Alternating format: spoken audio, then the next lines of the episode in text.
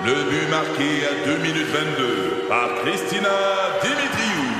Avec l'aide de Sebastiano Brunet, Lucie Beaulieu, Tarek Malki, Jenny Agostino, Edith Chen, Emmanuel Jean-Pierre. Au hockey, comme en immobilier, pour réussir, ça prend toute une équipe. Et avec vos 5000 courtiers Remax, la force du réseau roule pour vous. Remax est heureuse de s'associer à Martin McGuire et Danny Dubé pour vous présenter le tout nouveau balado Bon Match. C'est 23. Un condensé des meilleurs moments de Debout les comiques en format balado. Debout les comiques, juste le meilleur. 96.9. C'est quoi? Ceci dit, Valérie, on va parler de... euh, on cherche des records de date. Oui, mais il faut que je vous explique la prémisse, OK? Parce que j'ai écouté un documentaire cette semaine et j'ai trouvé ça complètement fascinant. C'est disponible sur Netflix actuellement. En anglais, ça s'appelle Longest Third Date, la troisième date la plus longue. Je vous explique. Deux personnes, homme-femme, Kanye, donc la fille, Matt, le gars, ils se rencontrent euh, en début 2020 euh, par un- une application qui s'appelle Hinge. Font une première date, ça marche vraiment bien. Puis là, ils racontent leur histoire les deux dans le documentaire, tu sais. Puis là, déjà, ils se, se plaisent. Ils font une deuxième date. Ils confirment qu'ils se plaisent vraiment. Et sur un coup de tête, Matt, quand il propose une troisième date à Kanye, lui dit, t'es-tu game? Les billets d'avion pour le Costa Rica sont à 200 pièces actuellement. On s'en va passer quatre jours au Costa Rica. That's it. Alors là, les deux parlent avec leurs amis puis leur famille, puis voyons donc, ça n'a pas de bon sens. C'est c'est comme on, c'est une erreur qu'on fait. Ah non, hey, regarde, on vit juste une fois, on le fait. On le fait. Et en arrivant là-bas, la pandémie de COVID-19 est déclarée. Ben non. Et ils sont pris au Costa Rica. J'aime tout de ça. Et le gars, Matt, lui, c'est un gars qui vlog tout. Ouais. Parce que son désir était d'être une espèce de YouTuber, puis il travaillait là-dessus, c'est un grand voyageur. Et c'est la raison pour laquelle il avait proposé à Kanye de voyager, parce que lui, c'est comme dans son ADN, le voyage. Et donc, il vloguait tout, ce qui fait en sorte qu'il y a un documentaire qui a pu être fait. Hein? Et ils sont restés pris. Je vous dirai pas combien de temps. Ça- mais là, tu veux pas Des nous révéler. Tu veux pas divulgacher, Tu veux pas mais- nous dire si le couple tient encore ou s'il Je tient pas, mais c'est dirai un rien. esprit de Je bon veux test, juste là. vous dire, ils se sont ramassés là-bas, tous les vols annulés, le pays en shutdown, Yes. deux humains dans une maison, et c'est ta troisième date. Et c'est la raison pour laquelle le film documentaire s'appelle Longest Third Date, la troisième date la plus longue. On les suit dans leur quotidien avec le documentaire. On les voit témoigner les deux à leur retour, bien évidemment, aux États-Unis. On suit les déboires du vol qui est planifié, Ouais. puis qui est annulé, puis qui est même puis qui est annulé. Et on suit Kanye qui, à la base, avait menti à son employeur. Elle Non. avait pas dit qu'elle était partie en voyage. Elle, elle travaillait déjà au téléphone puis tout, fait qu'elle pouvait gérer ça. Oh my God. Et elle avait pas dit à ses parents Non. qu'elle partait avec un homme là-bas. Mais tu sais, quatre jours, tu pousses ta loc, là. Tu sais, c'est correct, Hey. Mais- Mais c'est quand même différent que d'aller à l'atrium faire du patin. Des Ouais, oui. mois. Hein, quand même. Costa Rica, quatre mois, j'adore. Ouais. Et là, j'écoutais ça puis je me disais, ah, je suis sûre que nos auditeurs ont des histoires sur la plus longue date qu'ils ont eue. Tu sais, genre, tu rencontres quelqu'un le vendredi puis finalement, tu te retrouves à te séparer le dimanche soir ou encore la plus courte La date plus que courte date. Mais même nous On autres, si on les y deux. pense, là, combien de Oh, temps qu'on a oui. daté les plus longues, je sais pas. La plus longue date, la plus courte Moi, date que vous vous avez vécue dans la votre plus vie. catastrophique. Oui. OK. Une suite d'échecs. Ah oui? Ça se Ben- calcule en combien? En minutes ou en secondes? Non, Ou non, en heures? en heure de malaise. OK. Des comiques, de retour après ceci. 96.9, c'est quoi? Le podcast Debout les comiques. Hey, vos exemples de dates sont quand même assez spectaculaires. Il y a hein? quelqu'un que je viens de perdre, ça rentre ben trop vite. Ah, c'est Sylvain Gauthier. Euh, il a écrit ma date la plus courte. Je me suis assis devant elle, elle m'a demandé ce que je conduisais. Et elle a ajouté, si c'est pas une BMW, ça veut dire que t'as pas réussi ta vie. Il dit, je me suis levé, je suis parti sans rien dire. Je conduisais le minivan parce que j'avais quatre enfants. That's it. That's it. Donc, Réussir sa vie, minutes. c'est c'est relatif. C'est quelques quelques minutes. Sylvain. Écoute, David sur la messagerie texte, il dit moi, il dit jamais je vais pouvoir, personne ne va pouvoir me battre. Il dit moi c'est huit ans. Ma date. Ta première Oh, date? Ouais. Et j'ai rencontré la mère de mes, de, de- de mes enfants. Et j'avais pas tant de domicile fixe à ce moment-là. Il dit, La première date, j'ai passé la nuit chez elle. Il est jamais reparti. Jamais reparti. Il est jamais reparti. Ça, c'est fascinant quand même. Quand ça veut même, dire que hein? les, les atomes sont crochus puis tout est, là. c'est ça qui est là. Euh, sinon, on va aller au téléphone. Il y a Marc qui veut nous jaser. Salut, Marc. Salut les enfants, ça va bien? Ça va bien. Marc? Euh, toi, ton, ton record, c'est quoi? Il est dans quel sens? Euh, écoute, euh, on est rendu à 12 ans, troisième date. Ta Mais comment ça s'est passé? En, en 2010, euh, moi j'habitais sur la côte nord, elle à Victoriaville. On s'était croisés à un mariage, on s'est jasé sur MSN. Je suis venu la voir une fois euh, dans le coin de Victoriaville. Elle est venue me voir sur la côte nord une fois, puis elle m'a envoyé un message Messenger. Qu'est-ce que tu fais mardi? Ben, de base, rien. Elle me dit, OK, c'est bon, on se voit mardi. J'ai pas caché le concept. Mardi soir, euh, ça cogne à la porte. Elle a, elle a fait 13 heures de route avec tout son stock dans le char, puis elle est venue habiter avec moi. Ah, c'est une belle histoire. Incroyable! C'est fou, Red Marc, On est avec depuis 12 ans. C'est ça, c'est- c'est une belle histoire qui fait quand même un peu peur. Salut Marc, merci. Salut Marc, merci beaucoup. Il y a Marie-Soleil aussi qui est en ligne. Ah, on l'a perdu, On l'a Marie-Soleil. perdu, mais en attendant, on a Maxime. Max- Attends, on l'a sur la 3, Marie-Soleil, pardon. Marie-Soleil, salut. Allô? Marie-Soleil, c'est quoi ton record, toi? Trop long, trop court?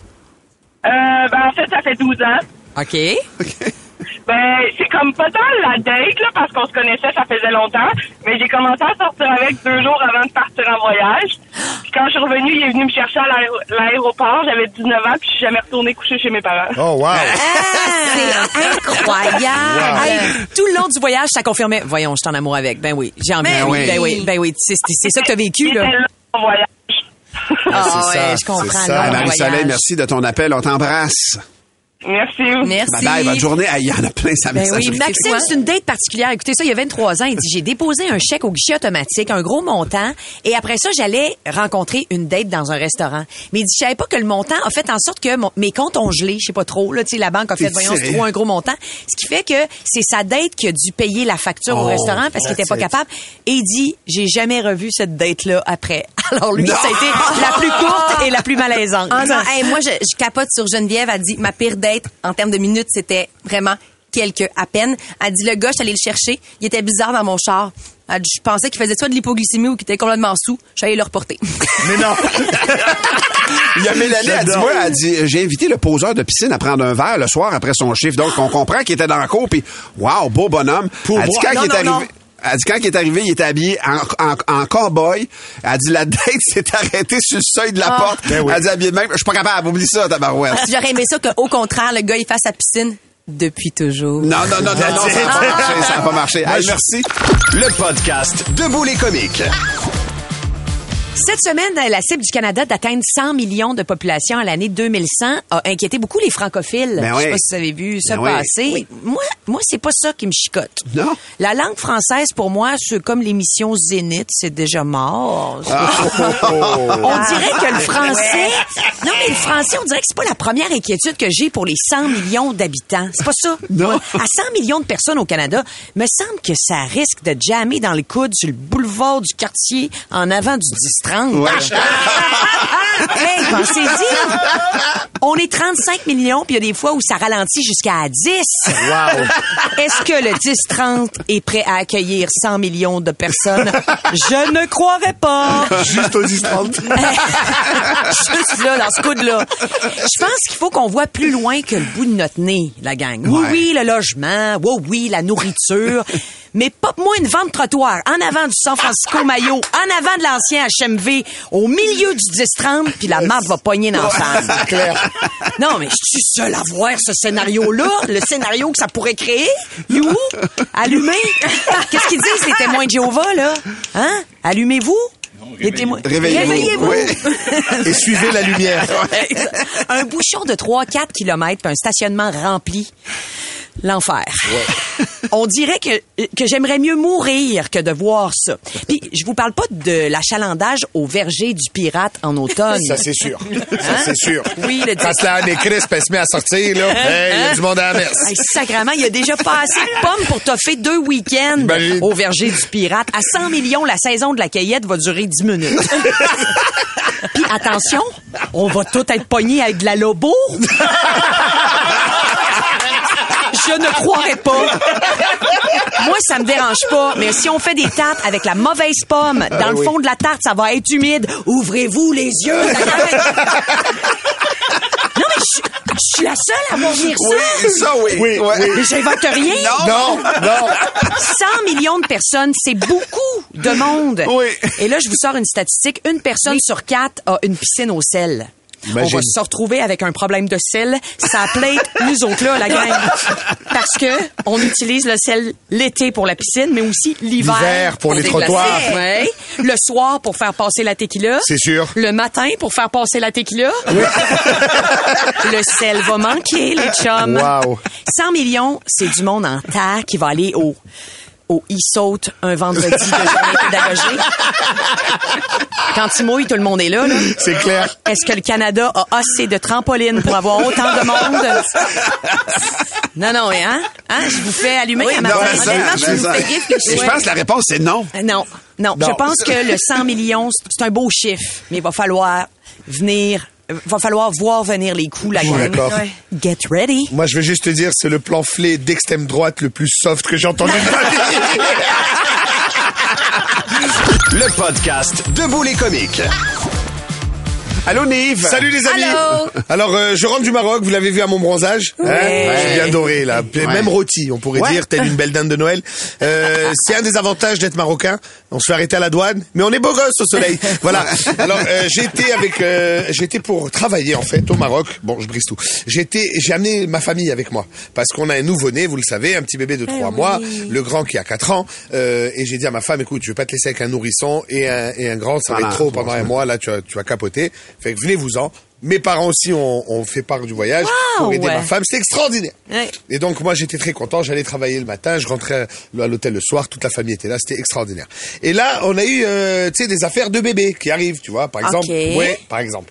Euh, mon bébé elle, elle commence à faire de la fièvre OK. tu vois. Mais quand tu changes de pays, c'est pas les mêmes euh, techniques, c'est pas les mêmes euh, problèmes, c'est pas les mêmes mœurs, c'est pas les mêmes Une petite tagine, façons de faire. réglé, là. Genre. Alors là, ma femme euh, cherche sur Google euh, canadien, on va dire, euh, bébé fait fièvre. Ouais. Et première affaire, en bas de trois mois, hôpital.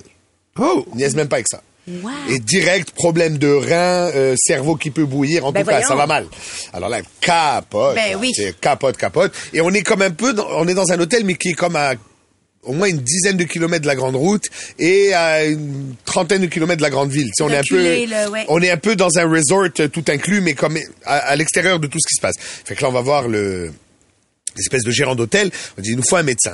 L'affaire qui arrive, c'est que c'est la fin du ramadan. C'est l'Aïd. Donc là, les gens terminent le ramadan, c'est la dernière journée de jeûne. Donc c'est la fête.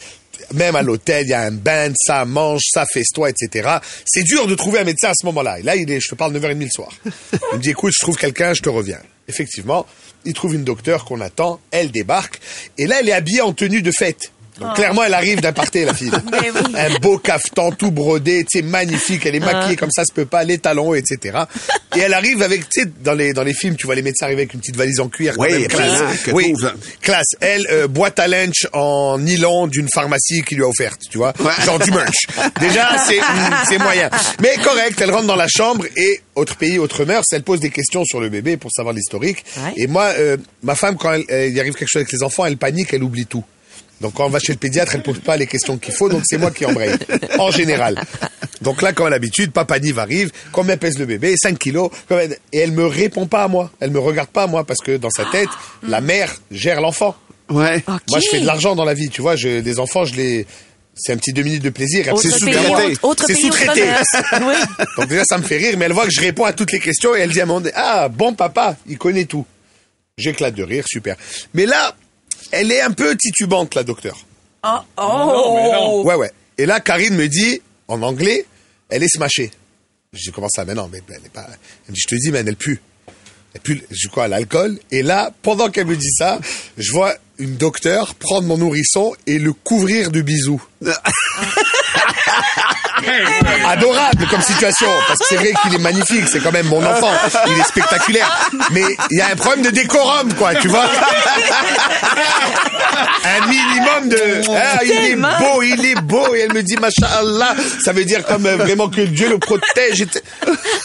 Là, je dis, attends, guys, il est 10 heures le soir, on est dans ma chambre d'hôtel avec une meuf que je connais pas, elle embrasse mon bébé et elle est smashée. Qu'est-ce qui se passe, tu vois? Elle se dit médecin. Elle se fait. dit médecin, mais jusque là, tu te dis, ils ont trouvé une nana qui était serveuse, ils l'ont habillée, ils l'ont dit monte, va calmer les, va calmer les Canadiens, tu vois. Parce que pour eux, un petit coup de thé et puis ça va passer.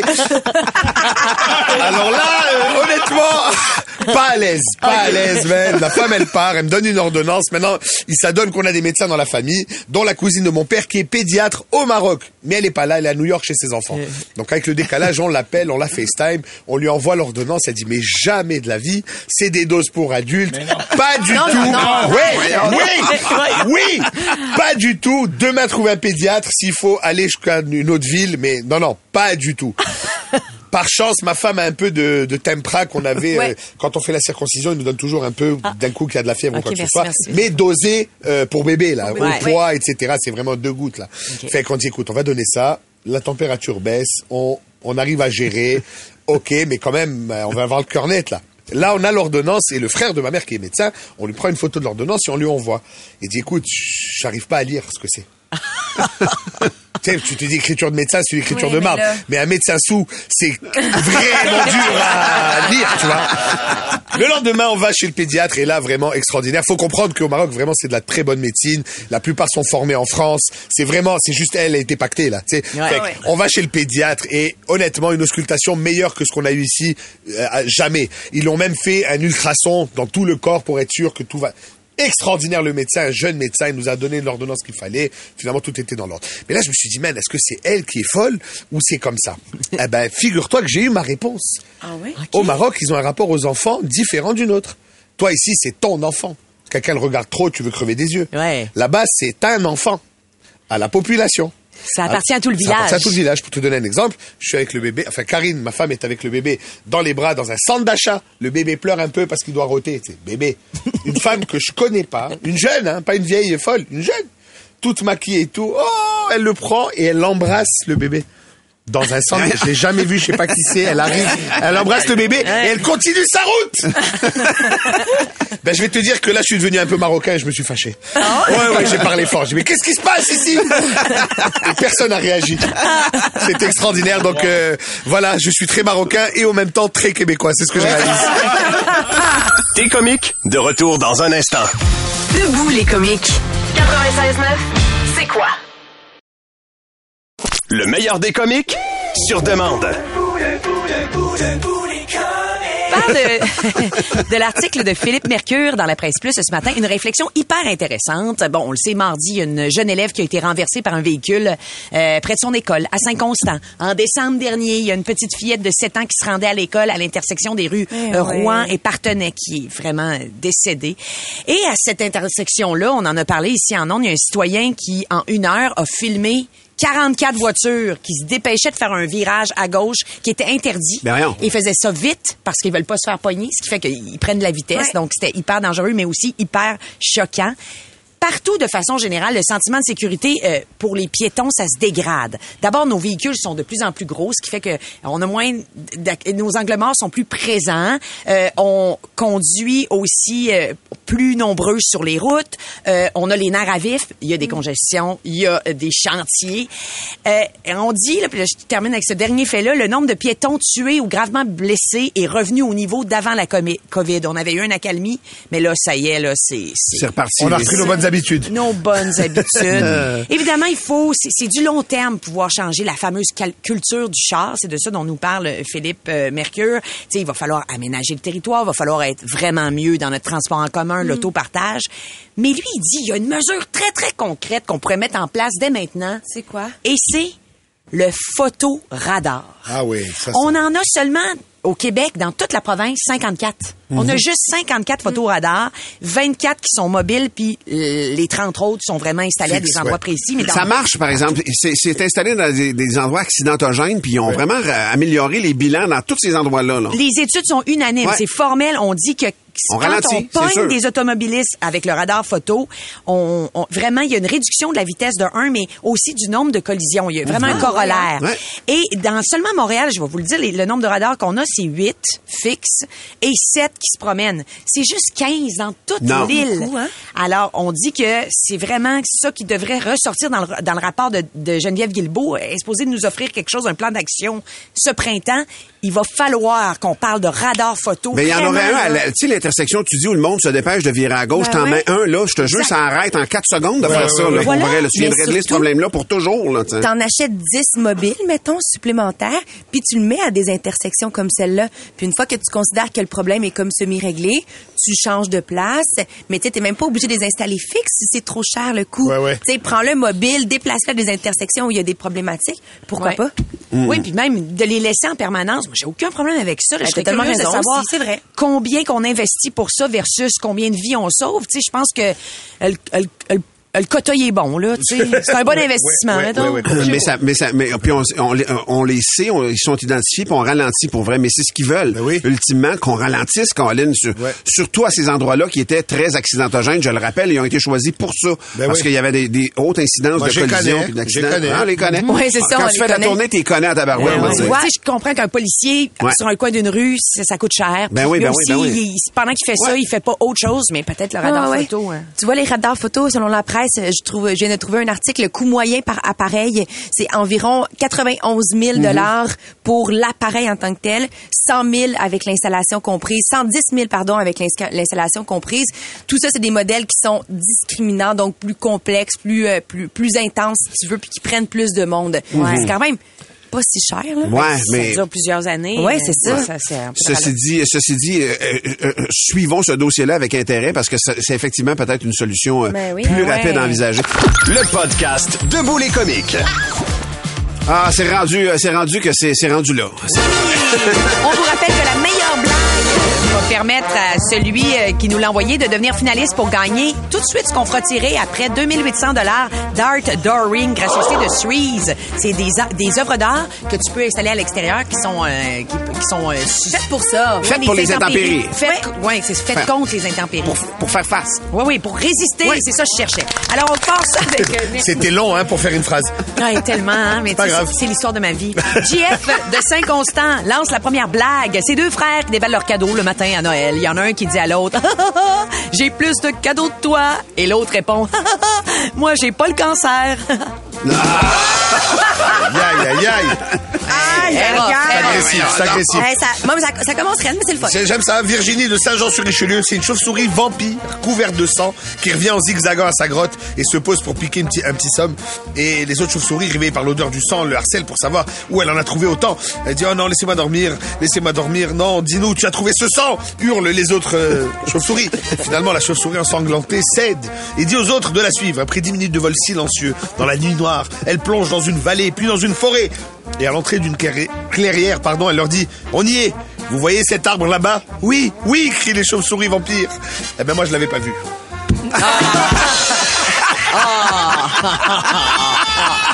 Le sonar marchait pas.